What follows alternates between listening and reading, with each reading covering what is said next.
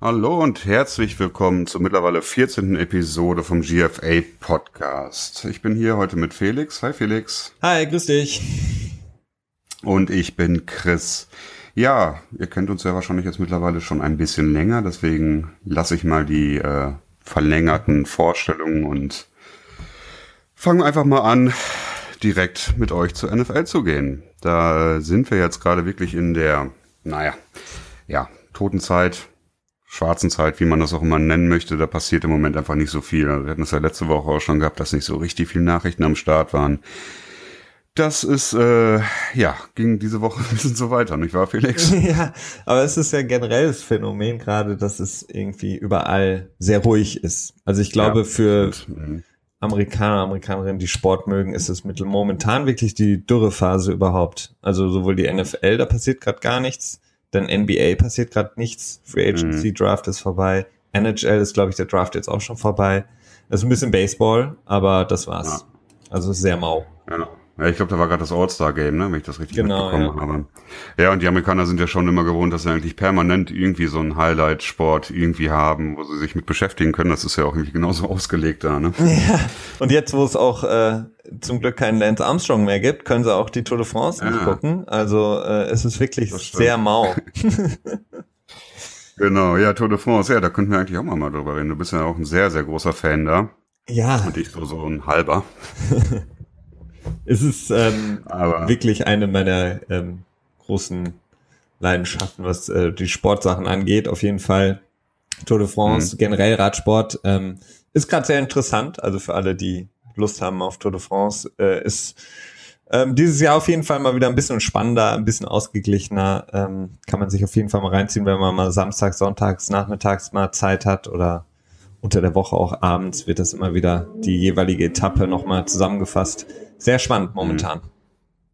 Ja, stimmt. Jetzt gehen wir mal ein bisschen vom Skript ab, ganz spontan. Ähm, was ist denn deine Einschätzung? Ich habe das, ich habe das ja so, so halb mitbekommen. Also Aru hat ja dann ähm, Christopher Froome das gelbe Trikot wieder abnehmen können, also nicht wieder, aber es ihm abnehmen können und hat das, mhm. glaube ich, irgendwie sechs Sekunden Vorsprung, ne? Oder ist da gestern was passiert? Ja, gestern hat das wieder verloren, Aru. Ähm, Ach echt? Auf einer ah, okay. relativ unscheinbaren Etappe erstmal, ähm, die mhm. eigentlich nur ein relativ steiles Finale am Ende hatte. Ähm, eigentlich so eine klassische Klassiker-Etappe. Da hat Aru mhm. verloren. Und zwar, mhm. ich glaube, 24 Sekunden auf, auf Froome Ai. und demnach jetzt, ähm, es gab keine Zeitbonifikation für Froome, aber ich glaube, er hat jetzt 18, 19 Sekunden wieder Rückstand, mhm. Mhm. Ähm, was eigentlich bei so einer Etappe nicht passieren darf. Ähm, mhm. Zusammengefasst ist es eigentlich so, dass Froome auf jeden Fall schlagbar ist äh, in diesem Jahr.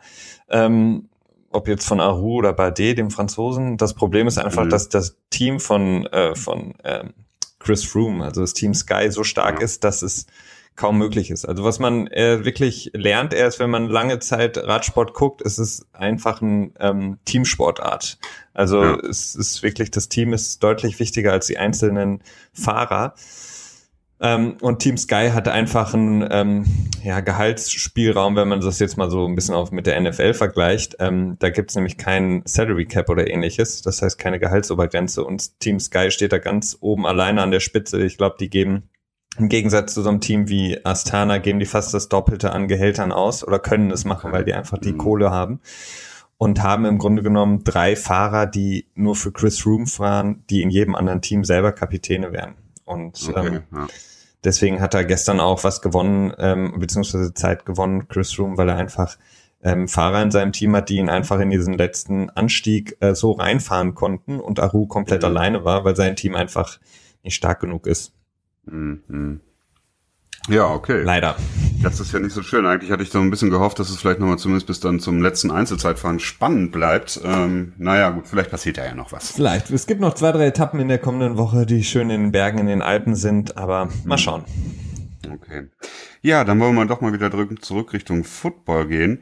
Und äh, wir hatten ja schon vor zwei Wochen auch über ein bisschen über Fernseh Geschichten geredet, die sich mit Football beschäftigen. Und da habe ich jetzt zufällig äh, Anfang letzter Woche festgestellt, dass All or Nothing jetzt auch in Deutschland verfügbar ist. Zumindest habe ich das vorher nicht gesehen. Ähm, ja, das ist so, ja, All or Nothing für alle, die es nicht kennen. Das ist von Amazon und NFL Film ähm, eine Serie, die immer, ja, einmal jetzt letztes Jahr, glaube ich, gestartet ist, ne, mit ähm, Arizona. Genau, mit Arizona. Und dieses Jahr, beziehungsweise sich im letzten Jahr wurde das gedreht und während der Saison bei den, äh, bei den Rams, äh, ja, halt mit der Saison der Rams befasst hat. Ähm, ja, das kann man sich ganz nett angucken. Ne? Also es hat nicht wirklich viel mit Football zu tun, ist immer so mein Gefühl. Also das mhm. ist halt sehr viel so die Persönlichkeiten drumherum und dann immer so ein bisschen aufgebauscht. Also so richtig. Ja, vor allen Dingen. Football.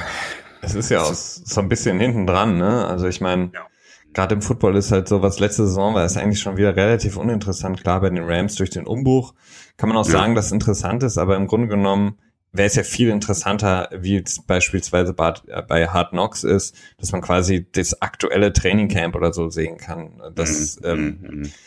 weil, ja, ist jetzt nicht mehr allzu spannend, was die Rams letzte Saison gemacht haben. ja, es gab, es gab immer so lustige ähm, Bilder, als das veröffentlicht wurde, also als das bekannt gegeben wurde, dass sie bei den Rams äh, All or Nothing drehen irgendwie dann diese Trail, diese Ankündigung quasi All or Nothing with the Rams oder so und dann ähm, gab es so eine findige Twitter-Leute, die dann das Bild umgeändert haben, das All or rausgenommen haben und nur Nothing und Rams. das fand ich sehr unterhaltsam. Äh, traf es auf jeden Fall auch sehr gut. Ja. Und dann wieder dieser motivierende Spruch von ähm, dem ehemaligen Coach, der dann ja auch während der Saison gefeuert wurde, mit Jeff Fischer äh, der dann angekündigt hat, bla bla bla, ich will nicht nochmal 7 zu 9 gehen oder 8 zu 8, wir sind ein verdammt nochmal besseres Team, wir müssen mindestens zweistellig in den Siegen sein und ja, gut. das hat ich die letzten Gefühle Jahre nicht geschafft. ja, erstaunlich, dass er echt noch sich da immer so lange halten konnte, ne? Und ja. sogar letztes Jahr noch eine Vertragsverlängerung bekommen hat, ne? Also, ja, ja schon ein bisschen merkwürdig. Ähm, ja, und im gleichen Zug hast du mich dann eben darauf aufmerksam gemacht, dass äh, Netflix mit der zweiten Staffel von Last Chance You am Start ist. Genau. Äh, durchaus eine Serie, die ich sehr gut fand im letzten Jahr, die sich da um. Ist das wieder dasselbe College? Das, das ist genau, das ist quasi jetzt die nächste Saison mit neuen ähm, ähm, ja, Spielern, die auch zum College gekommen sind, äh, wie immer natürlich Spieler, die sozusagen die dritte, vierte Chance äh, dann da ja. bekommen. Mhm. Ähm, mit verschiedenen Problemen da an, an, das College kommen und dann eben versuchen, ihre mhm. Karriere oder ihre College-Karriere und spätere NFL-Karriere, wenn möglich, da nochmal einen letzten Push zu geben. Mhm.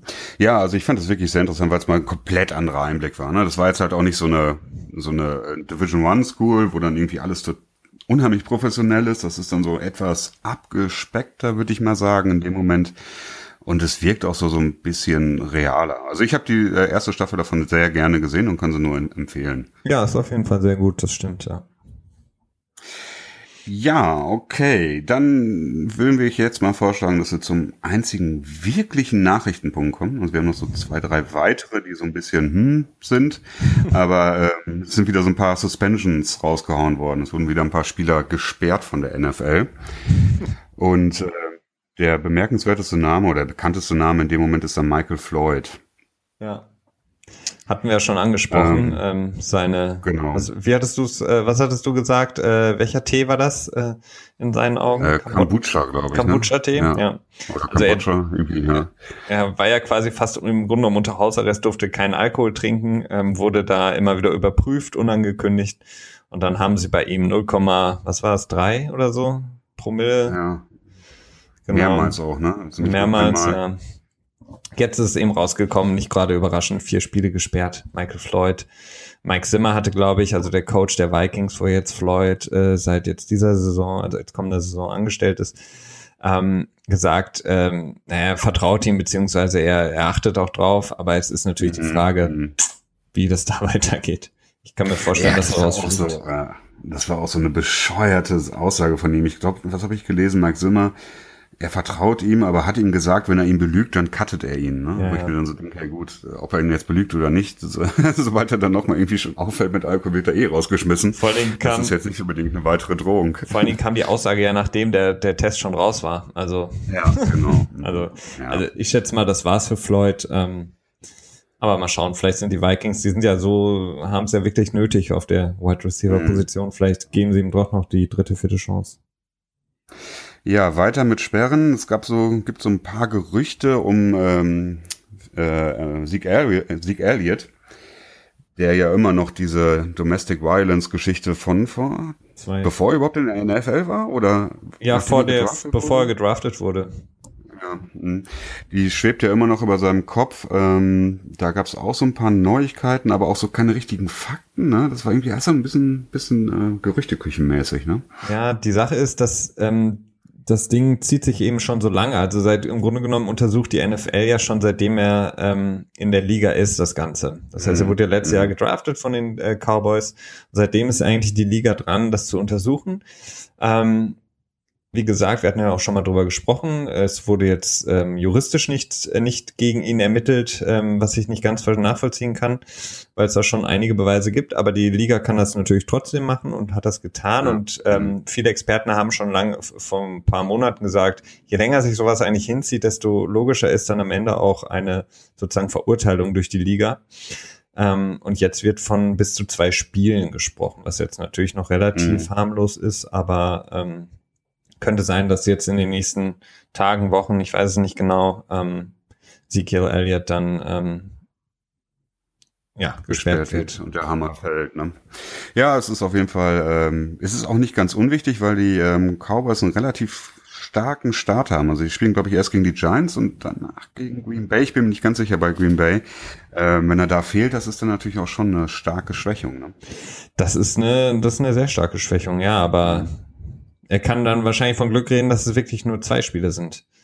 Das stimmt, ja. Mhm. Das stimmt. Ja, hat halt Glück gehabt, dass kein Video davon aufgetaucht ist. Ne? Sonst dann wird's immer direkt mehr. Ja, definitiv. Ja, naja. Ja, Roger Goodell und äh, ja gut, das ist wieder ein ganz anderes Thema. Dann machen wir vielleicht irgendwann mal einen Roger Goodell Podcast.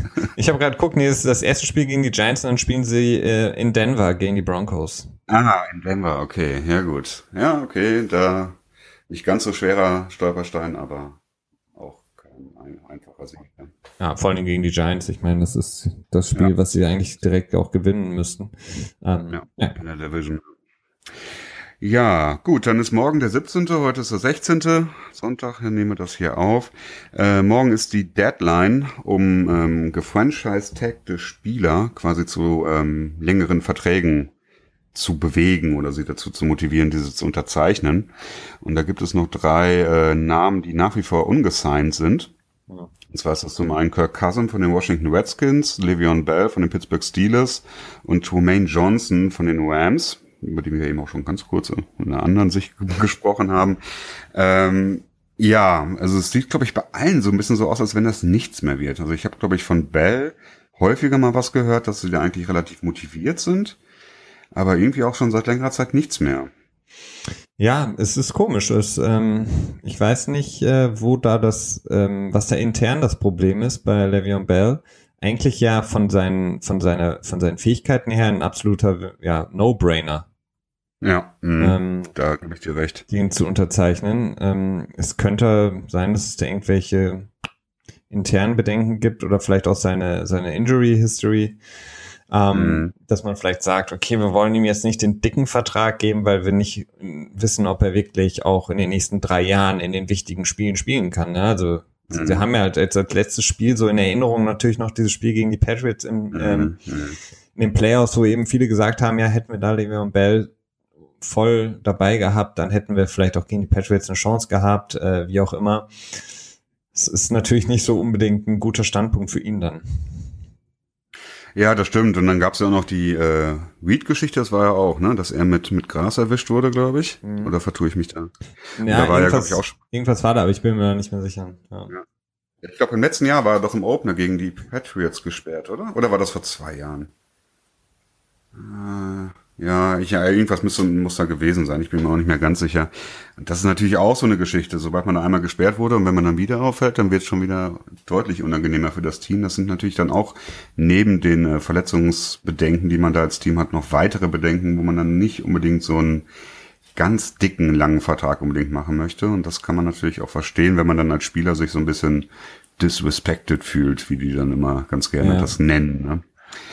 Ja, gut wird man sehen, was dabei rauskommt. Also dass Kirk Cousins, äh, das noch ein, das würde mich sehr überraschen, wenn da noch ein Vertrag zustande kommt. Also da gehen ja eigentlich mittlerweile alle von aus, dass er das Franchise Tag ausspielt in diesem Jahr und dann im nächsten Jahr, ja, die Free Agency testet, ne? Also. Ja.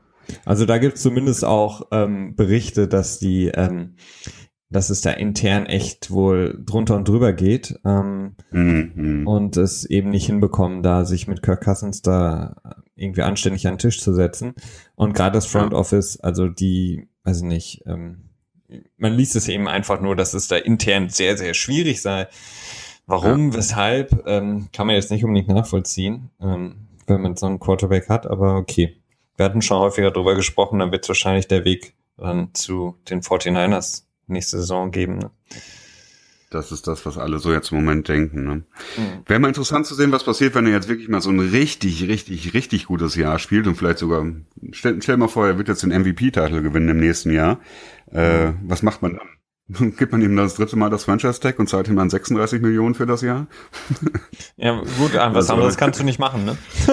ja, aber das ist ja auch, äh, das ist ja unheard of, ne? Also das ist ja echt mal, das wäre mal sehr interessant. Also da wäre ich für, dass das passiert. Ja, ich auch. Also das fände ich echt gut. Ähm, aber ja, die Chancen stehen jetzt nicht so hoch. Ja, das stimmt, ja. Aber es wäre mal für Spektakel, wäre es mal lustig. Ja.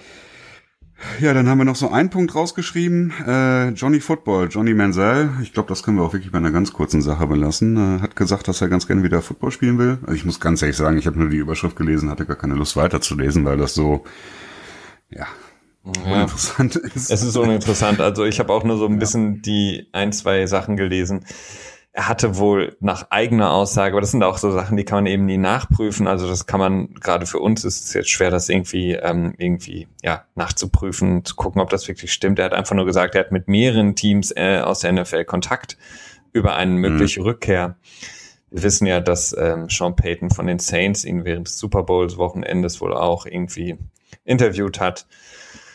Vielleicht ist es aber auch einfach nur ein Ding von Menzel, der jetzt irgendwie sich nochmal in die Schlagzeilen bringen will. Keine Ahnung. Ja.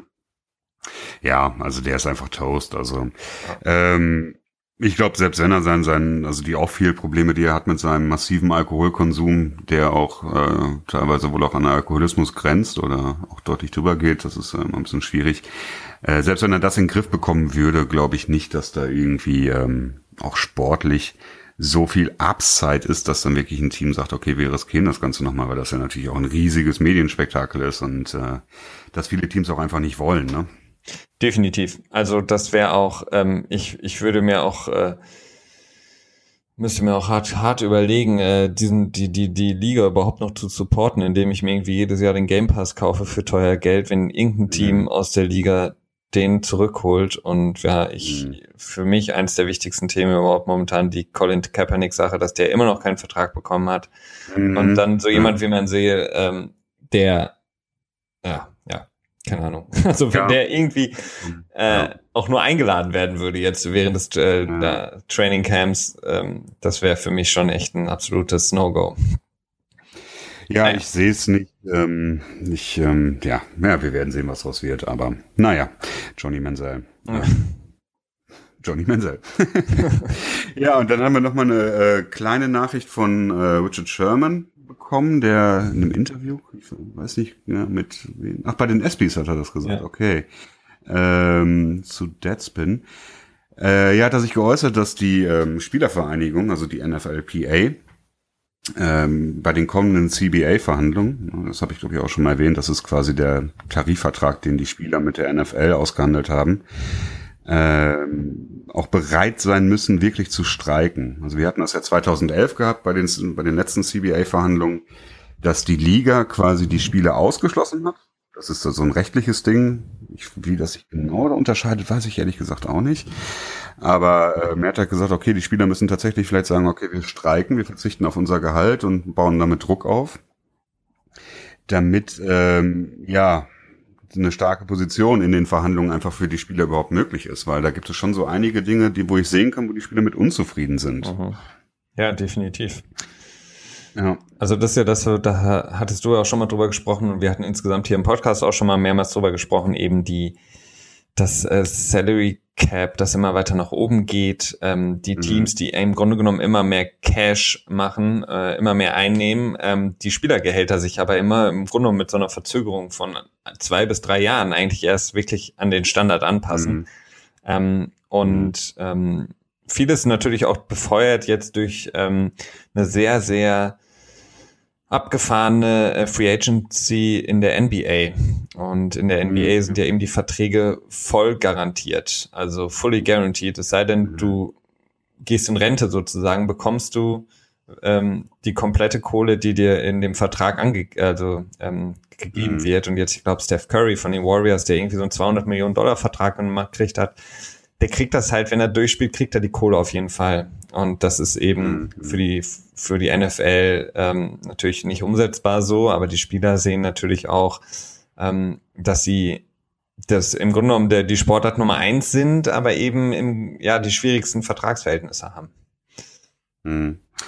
Ja, also es gibt halt einfach das große Problem, dass es viel, viel mehr Footballspieler gibt als ähm, Basketballspieler im Team. Ja. Das ist einfach das große Problem. Auch wenn du ungefähr doppelt so viel an Gehaltsvolumen hast, hast du halt nun mal auch einfach vier bis viereinhalb mal so viele Spieler im Kader. Mhm. Da äh, ist natürlich klar, dass dann nicht dasselbe, dieselben Top-Verträge zustande kommen können. Ähm, aber ja, das ist äh, definitiv ein Punkt, worüber sich die, sich die Spieler ärgern. Und ähm, was auch noch so, so ein Problem ist, was ich auch als ähm, Punkt ähm, des Anstandes sehe, ist, dass die Teams ja nur verpflichtet sind, 90 Prozent des ähm, Salary Caps wirklich auszugeben. Oder 89 Prozent ja. sind das. Ne? Die müssen ja über vier Jahre 89 Prozent ihres Gehaltsspiel, äh, Gehaltsspielraums ausgeben. Ich könnte mir vorstellen, dass da ein starker Push der ähm, NFLPA kommt, dass man diese Zahl erhöht, vielleicht auf 95 Prozent oder so, dass wirklich dann auch zumindest alles genutzt wird. Ne? Hat das ja bei, bei Oakland gesehen, die jahrelang im hohen zweistelligen Millionenbereich immer Capspace mit rübergenommen haben in die nächste Saison. Ja, und da fragt man sich halt, warum, also wofür. Ne? Und mm, ähm, mm. es ist, glaube ich, so ein bisschen undurchsichtig auch, was die, die Teams insgesamt mit dem Geld machen. Ähm, mm. Ja, klar, ist nachvollziehbar. Also wenn wenn die Spieler eben im Grunde genommen ihre, ihre Gesundheit auch jeden Sonntag und jedes Mal in der Woche im Training riskieren, ähm, wollen sie natürlich mehr davon haben. Logisch. Mhm. Mhm. Ja. ja, da gibt's so einige Dinge. Und auch die ganzen Relocation-Geschichten, dass die ganzen Teams umgezogen sind, das sind vielleicht auch nochmal Punkte, die für die Spieler Association nicht so interessant ist, oder nicht so interessant schon, aber nicht so ähm, schön. Ähm, da gibt's auf jeden Fall was und ich befürchte, dass wir dann, das müsste dann 2001 sein, die Saison, dass wir da äh, auf einen Streik hinzulaufen, der wahrscheinlich dann auch ein paar Spiele kosten wird. 2001? Ganze Saison glaube ich nicht. Äh, 21, 21, okay. Das hat, äh, ich, ich, nee, ich war jetzt selber äh, interessiert, wann das äh, so weit sein wird. Also 2021, okay. Äh, ja, ich meine, dass das so ist, ja. Mhm. Ja, passt ja auch. 2011 ist der Vertrag geschlossen worden ja. und über zehn Jahre. Mhm. Ja, wäre wär ähm, natürlich ähm, schwer, ne? Also aber das ist ja Gott sei Dank noch ein bisschen hin, also da haben wir ja. noch ein bisschen Zeit. Vielleicht gibt es bis dahin Problem noch, noch mal einen Chiri-Streik, dann kriegen wir noch mal die... Oh Gott, nein, nicht schon wieder die College-Schiedsrichter, die waren so schrecklich. Aber es war auch lustig ein bisschen. Äh, ja, es war auch lustig, das stimmt. Wenn ich mich da an diese ähm, Simultaneous, Simultaneous Possession bei, es war Green Bay gegen Seattle, glaube ja. ich, ne? Wo irgendwie mit einer Hail Mary im letzten Spielzug, weißt du noch, welche Spieler das waren? Das weiß ich nämlich nicht mehr. Ich habe auch keine Ahnung, nee, ich weiß es nicht mehr genau. Ja. Ähm, aber eine Hail Mary irgendwie geworfen wurde und dann sowohl äh, Receiver als auch Verteidiger den Ball gefangen haben, die Schnitzrichter entschieden haben, ja, haben einfach beide den Ball gefangen und das ist Touchdown. ja, das war, ja, das war schon sehr lustig. das brauchen wir nicht nochmal. Ja, okay, dann sind wir unsere, ähm, unsere Liste hier soweit durch von dem, was wir machen wollen. Oder willst du noch was reinwerfen? Nö. Okay, Gut, dann machen wir jetzt weiter mit der äh, NFC South. Welche Division machen wir überhaupt? NFC, NFC South, genau.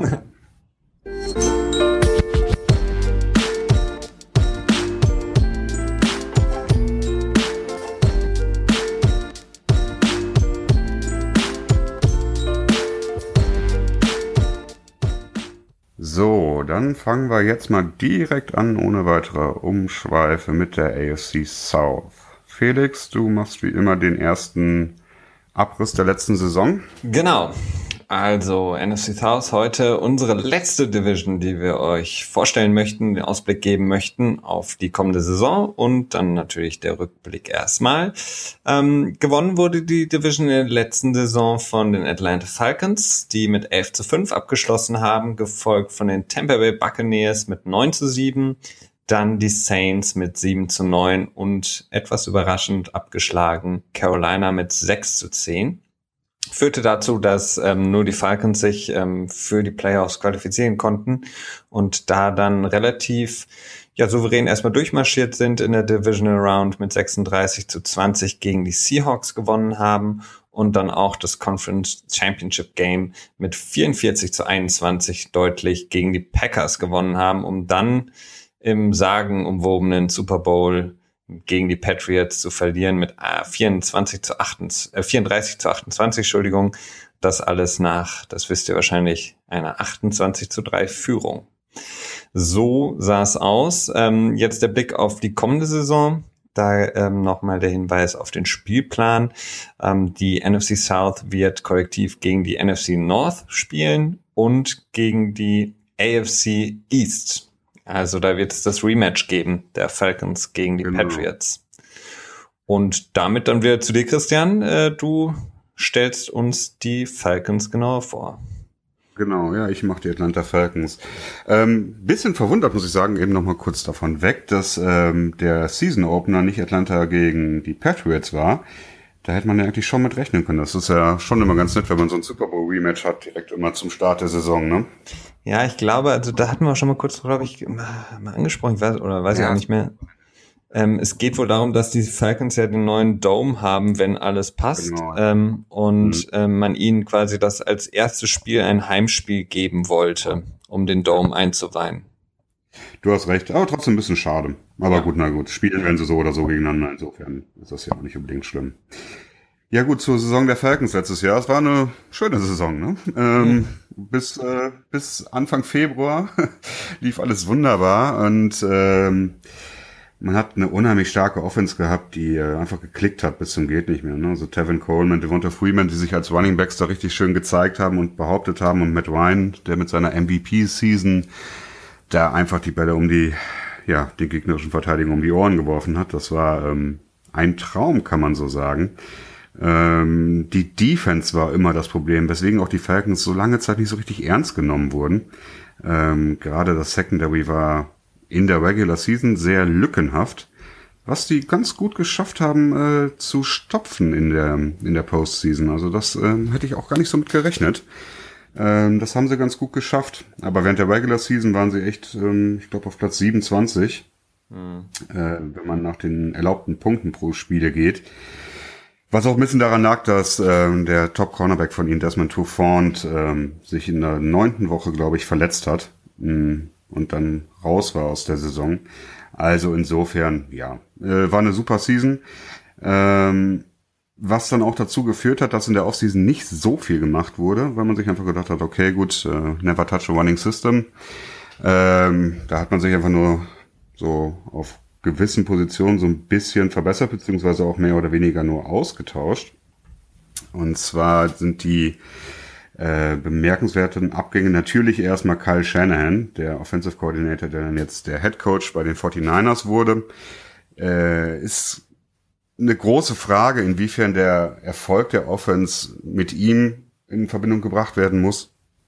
Oder ob das auch nicht der, sein Nachfolger, Steve Sarkisian, ähm, tja, mehr oder weniger nahtlos da weitermachen kann.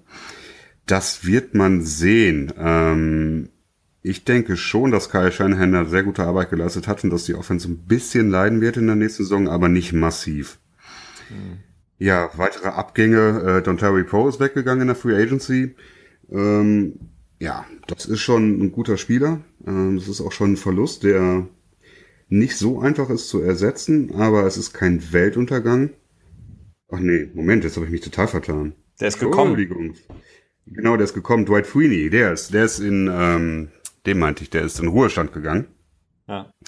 Mit 37 Jahren. Das ist ja auch wirklich so, so ein, ja, ein alter Hase gewesen, ne?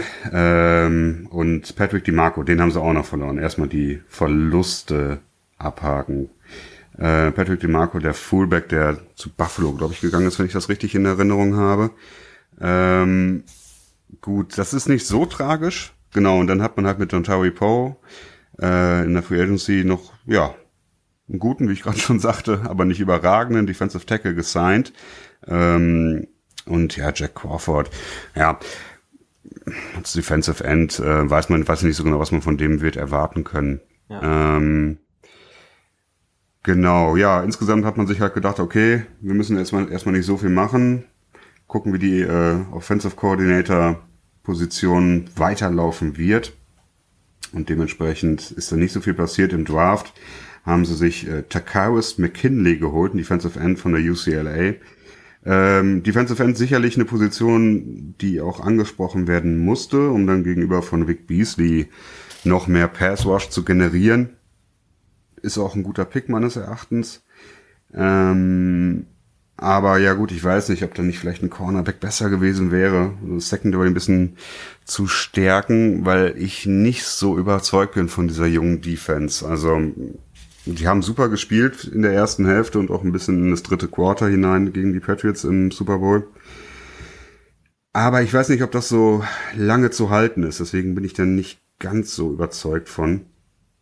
Ähm, in der dritten Runde, in der zweiten Runde hatten sie dann kein Pick gehabt. In der dritten Runde haben sie dann noch Duke Wiley gedraftet, einen Linebacker von LSU, von der LSU. Ähm, ja, also da bin ich ein bisschen verwirrt. Also ist nicht so meine Lieblings-Offseason gewesen von den Teams, die wir hier so vorgestellt haben.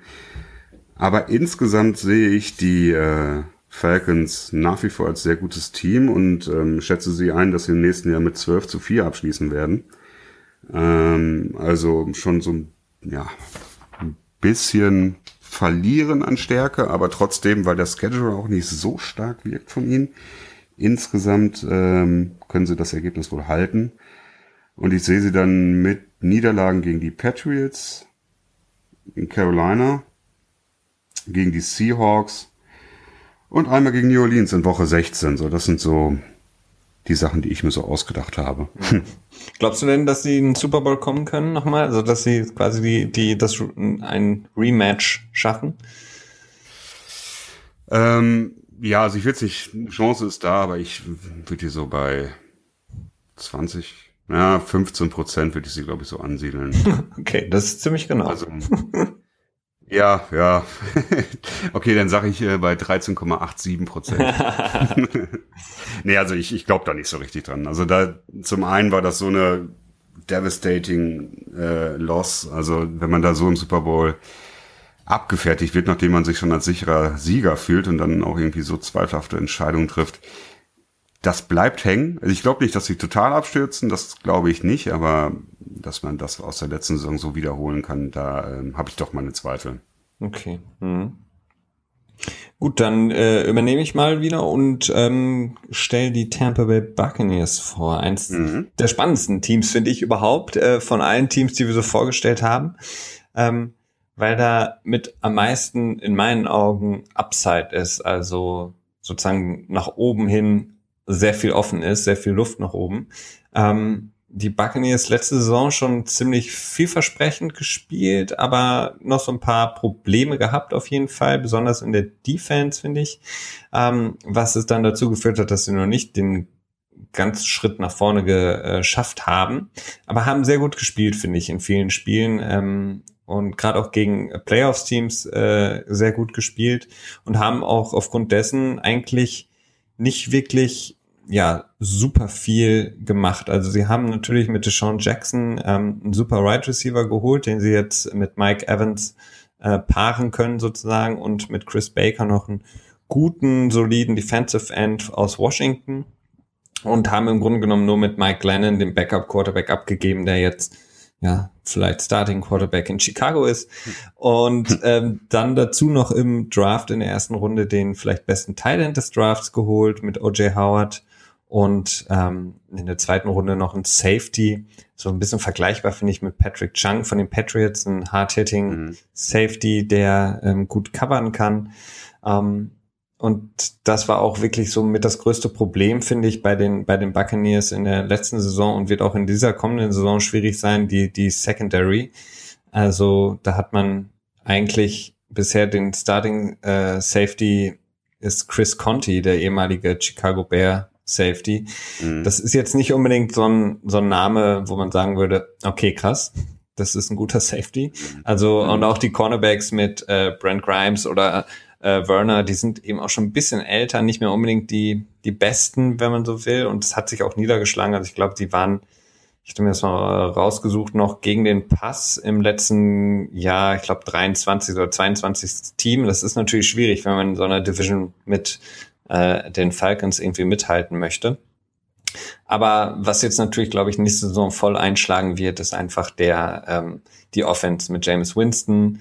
Dann haben sie eben Mike Evans, Deshaun Jackson, Howard, den neuen Tight End mit äh, Jacquees Rogers und Doug Martin, zwei sehr gute Running Backs und eben ja diese Front Seven äh, mit dem Anker Gerald McCoy als Defensive Tackle.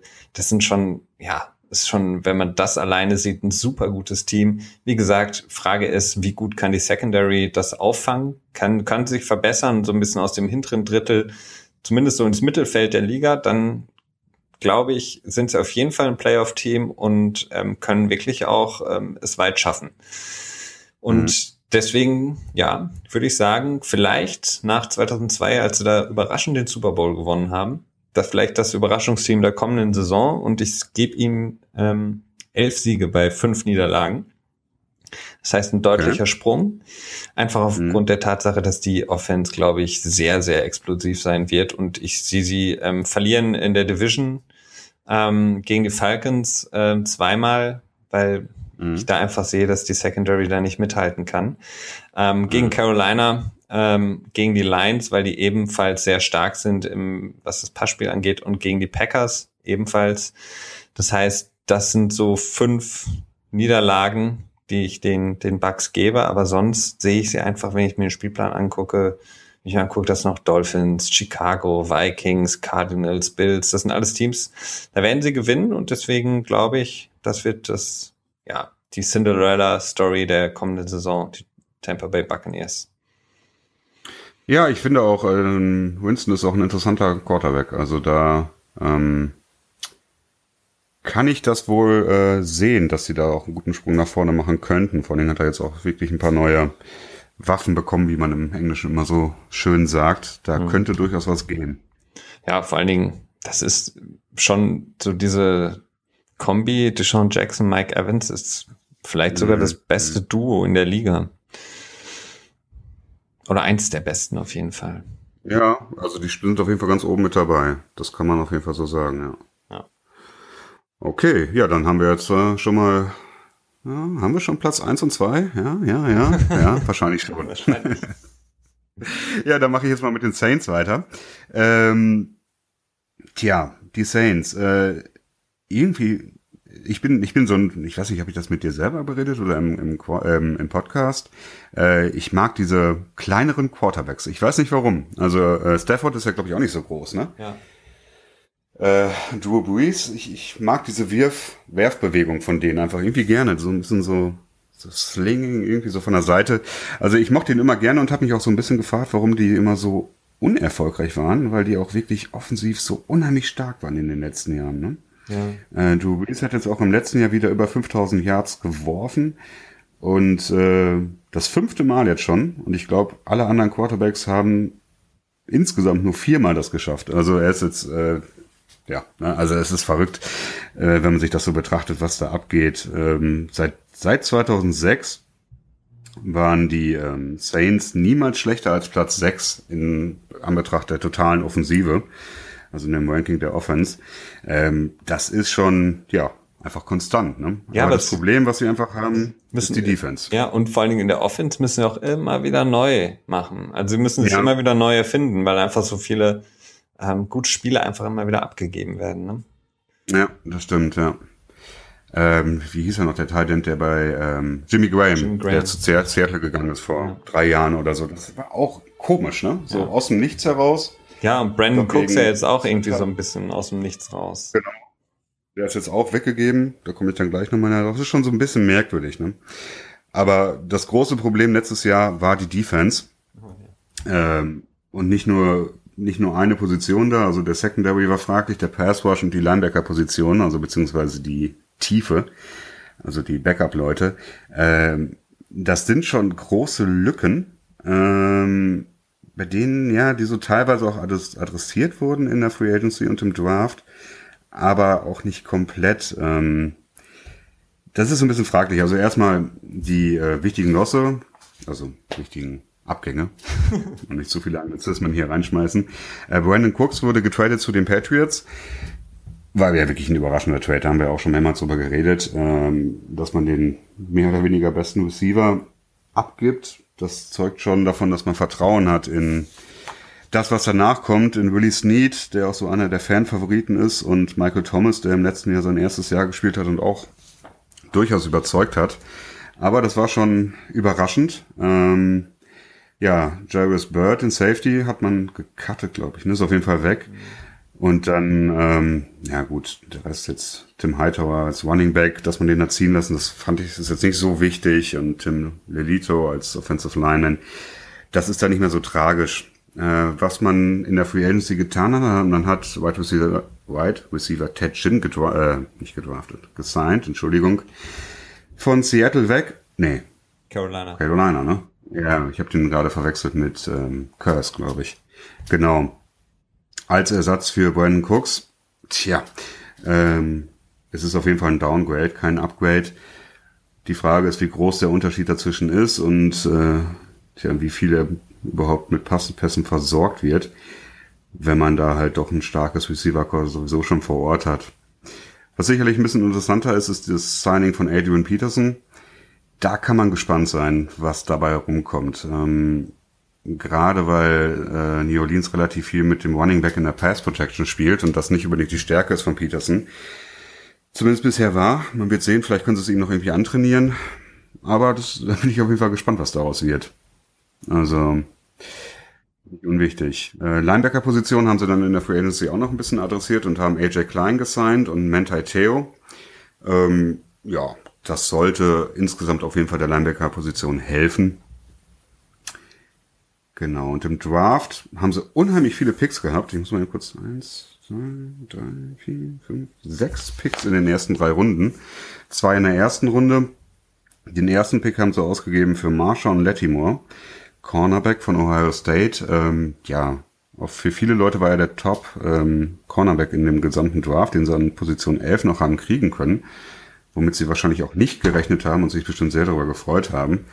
Ähm, spricht natürlich äh, definitiv eine Schwachstelle an, die sie da gut mit ähm, abdecken können, nachdem sie ja Malcolm Butler nicht bekommen konnten von den Patriots. Das hat irgendwie alles dann doch nicht so geklappt, wie sie es gewollt haben.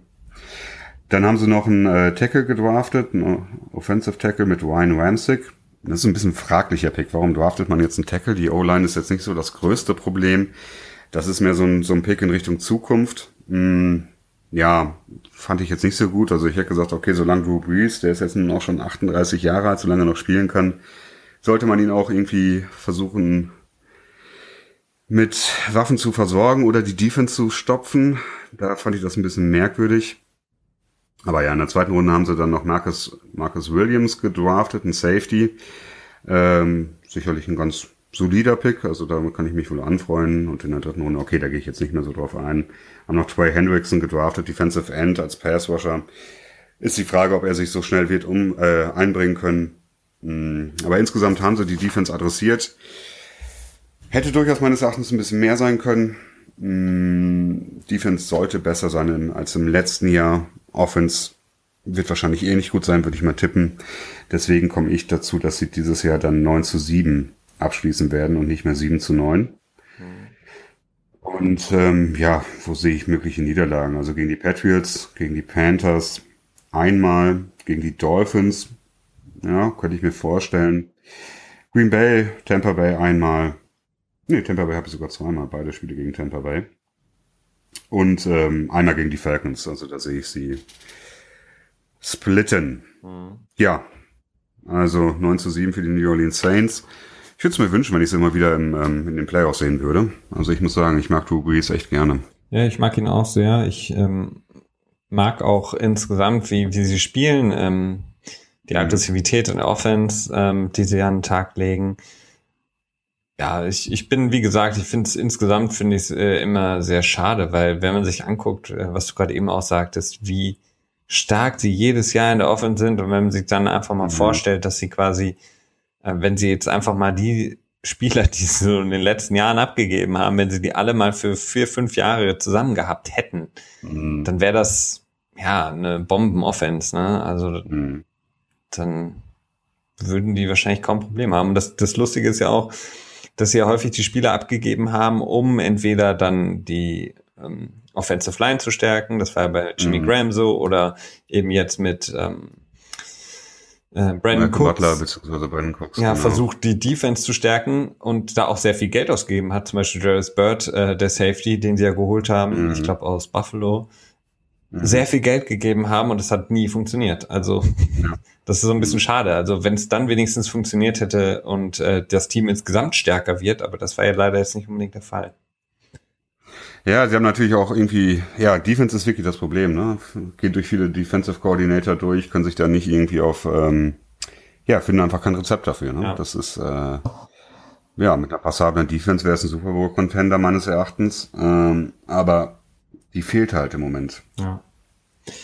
Und Drew Brees wird nicht jünger.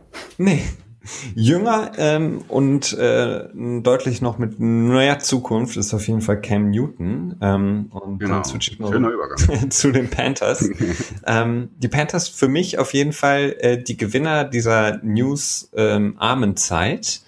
Ähm, denn ähm, die haben extrem gutes Social Media Management, habe ich den Eindruck. Also ähm, Cam Newton, es gab ja einen riesen Bohai um sein Video, äh, als er im Locker Room irgendwie so einen Pass geworfen hat. Äh, da sind wir Ach, ja. völlig aus, ausgeflippt, weil er einen, ja. so einen drei Meter Pass geworfen hat. Ähm, ja. Dann hinzu kam noch sein Video. Eine Schulter, eine Schulter-OP hat er, glaube ich, gehabt genau. nach, der, äh, nach der Season. Ne? Schulter-OP, dann ähm, hat er auch sein, sein äh, Party-Video von seinem Geburtstag. Dann äh, die Khalil-Brüder haben dann auch noch mal ein Video daraufhin gemacht. Ähm, das Ganze wurde wohl auch in Team-Meetings gezeigt äh, zur Belustigung. Also ähm, sie konnten zumindest da in dem Bereich äh, sehr viel Aufmerksamkeit auf sich ziehen. Sportlich ähm, sieht nicht ganz so gut aus, finde ich. Ähm, schon angesprochen, Kirill, ähm, die beiden sind jetzt zusammen, ähm, die beiden Brüder. Ähm, man hat da Matt Kirill aus Minnesota ähm, geholt in, als Left Tackle. Dringend notwendig, weil die Offensive Line doch wirklich ähm, ja nicht stabil war, beziehungsweise wirklich sehr, sehr schlecht gespielt hat in der letzten Saison. Auch aus Minnesota hat man dann noch Captain Mannersin geholt, ein guter, solider Corner.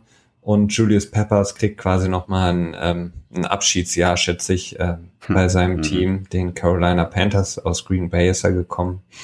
Du hast es angesprochen, Ted Ginn Jr. ist gegangen. Ähm, der hat eigentlich ganz gut gespielt letzte Saison, also interessant. Ähm, dadurch, dass man ja mit Calvin Benjamin ja auch ein paar Probleme hatte, dass man ja. den hat gehen lassen. Ähm, Mike Tolbert, der Fullback slash ja, Running Back, ist nach Buffalo. Mhm. Coney Ely ist zu den Patriots. Ähm, das sind schon natürlich ähm, harte Abgänge. Mike Rammers, der Right Tackle, ist dann auch nach Minnesota. Das war im Grunde genommen so ein, wenn man so will, so ein Tausch. Mhm. Ähm, in der ersten Runde hat man dann im Draft ähm, Christian McCaffrey geholt, einer der ja polarisierendsten Running Backs auf jeden Fall. Ähm, der sehr, ähm, ja, für eine rosige Zukunft auf jeden Fall steht, was das Running Game angeht, was ja für die Panthers auch sehr, sehr wichtig ist, äh, von der Spielphilosophie her. Bin ich mal gespannt, ob er wirklich den Hype ähm, irgendwie auch auf dem Platz umsetzen kann. Ja, das war schon ein großer Hype. Ne? Ja, also es wurde ja schon davon gesprochen, so der neue Marshall Falk und was weiß ich mhm. und ähm, mhm. ja, seine Instagram-Videos und äh, es ist, ist sehr viel drumherum passiert. Also ich bin mal gespannt auf ihn. Ähm, und dann hat man noch einen Wide Receiver geholt in der zweiten Runde, so ein bisschen als Ersatz für Ted Ginn mit Samuel Curtis. Und danach so ein bisschen Offensive Line, Defensive Line noch verstärkt. Fakt ist, ähm, die Secondary bleibt seit dem Abgang von Josh Norman im Grunde genommen so ein bisschen, ähm, ja, das äh, schwarze Schaf, sage ich mal, des Teams. Ähm, mhm. Da fehlen mir einfach die, die, die, die Spieler, die ähm, einfach One-on-One -on -one covern können. Ähm, das hat man gesehen bei den, bei den äh, Panthers jetzt im letzten Jahr, dass sie einfach niemanden hatten, der wie Josh Norman 1-1 äh, Duelle spielen kann und deswegen mussten mhm. sie sehr viel umstellen, mehr, mehr Zonenverteidigung spielen, was ihnen nicht so gut gelegen hat. Da bin ich gespannt. Auch der Pass Rush ist jetzt nicht unbedingt stärker geworden. Ich weiß nicht, ob Julius Peppers da nochmal anknüpfen kann an seine erfolgreichen Tage in Carolina. Wenn man den Jungbrunnen finden kann. Den Jungbrunnen, ja. Und dann eben so die Prunkstücke des Teams, Cam Newton, Luke Kuechly, Kickley, die sind auch ein bisschen so ein Fragezeichen. Ähm, einerseits Cam Newton, er kriegt zu viel auch auf die Socken, ähm, ist zu viel verletzt. Mhm. verletzt. Das gleiche für äh, Kikli, der so eine extrem aggressive Spielweise hat, dass er eben auch ähm, ja diese Generschütterung im letzten Jahr hatte, wo ich kurz den Eindruck hatte im Spiel selber, ich habe das Spiel geguckt, ähm, das war's für ihn. Also für immer. Mhm. Weil er mhm. wusste sofort, er hat eine Generschütterung, er wusste, es ist irgendwie die zweite oder dritte in seiner Karriere und er hat ja wirklich Rotz und Wasser geweint. Ähm, und ich hatte mhm. kurz den Eindruck, dass er selber für sich schon gedacht hat, oh Gott, das könnte es für mich gewesen sein.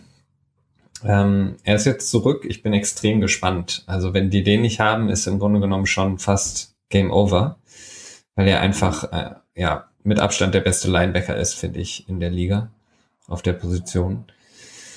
Ähm, das sind so wirklich große Fragezeichen, die ich habe, was bei den Carolina Panthers ähm, dem gegenstehen gegenüber die die Stärken ähm, natürlich Cam Newton und ähm, Kikli, wenn er gesund ist, mit Thomas Davis ähm, ähm, dieses Duo auf der Linebacker-Position. Mhm. Calvin Benjamin, da gibt's immer wieder, ja, die Gewichtsprobleme auch und auch Verletzungsprobleme. Aber wenn er fit ist, ist er auf jeden Fall eine Bank.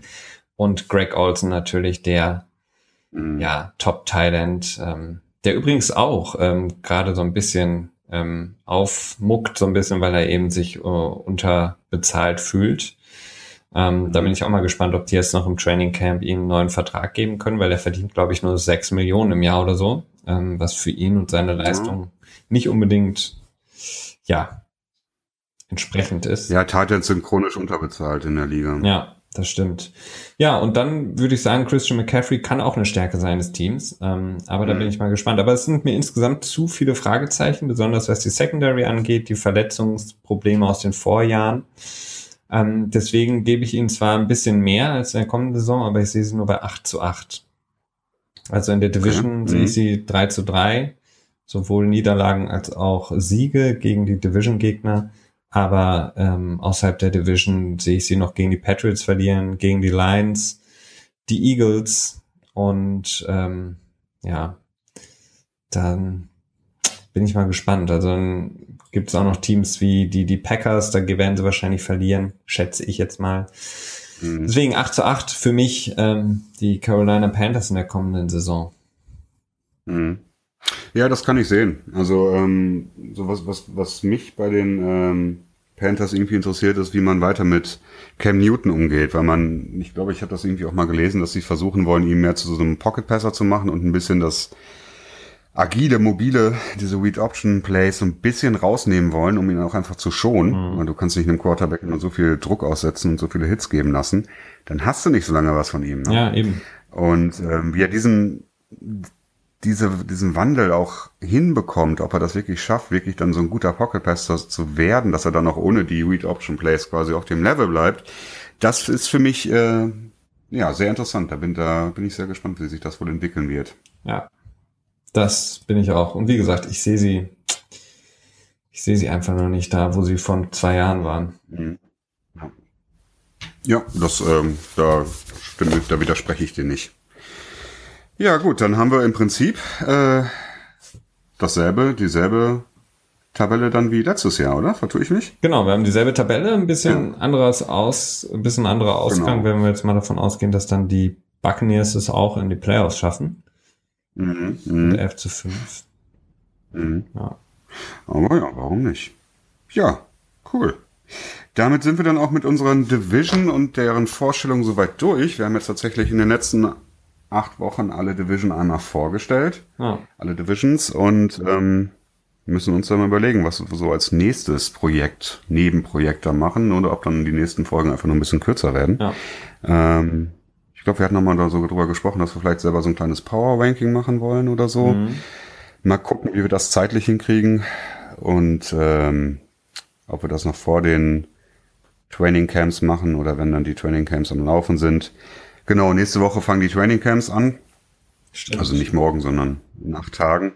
Das heißt, da wird es dann wahrscheinlich wieder ein paar mehr Nachrichten geben. Tragischerweise wahrscheinlich hauptsächlich Verletzungsnachrichten und nicht irgendwelche anderen Geschichten. ja, genau. Aber das ist, äh, das sind, so ist natürlich nur mal die NFL, ne? Ja. Genau. Aber wie gesagt, wenn ähm, irgendwie jemand sagt so, hey, Power Ranking wäre gut darüber oder sprecht doch mal generell darüber oder eine neue Reihe, Vorschlag, ja, Kommentare stimmt. immer gerne an uns senden, dann ähm, versuchen wir das einzubauen. Stimmt, Felix, da rettest du mir gerade ein bisschen den Popo. Ich als Host muss natürlich dann auch sagen, ja, folgt uns bei Twitter, GFA, findet uns bei Facebook, GFA Pod, ohne den Underscore. Besucht uns auf unserer Homepage gfapod.blog. Oder schreibt uns einen Brief. Schreibt uns einen Brief, ja. Das könnt ihr natürlich auch machen. Wenn ihr spitzfindig seid, findet ihr bestimmt auch eine Adresse von uns heraus. Ähm, ja, also immer gerne Kommentare, Wünsche oder was auch immer, richtet sie an uns. Und äh, wir werden sie nach besten Möglichkeiten dann denen auch nachkommen. Okay, Felix, hast du noch was, was du von der Seele loswerden willst? Ja, das würde als den Rahmen sprengen. Ich spaß mir auch für die nächsten okay. Wochen, für die nächsten ja, Episoden. Wir haben bestimmt noch mal irgendwie mal ein bisschen Zeit. Ne? Gut, Felix, ja, dann bedanke ich mich herzlich bei dir. Ja, ich danke dir. Vielen Dank fürs Zuhören, liebe Leute, und äh, wir sehen uns bzw. hören uns nächste Woche. Bis dann, ciao. Bis dahin.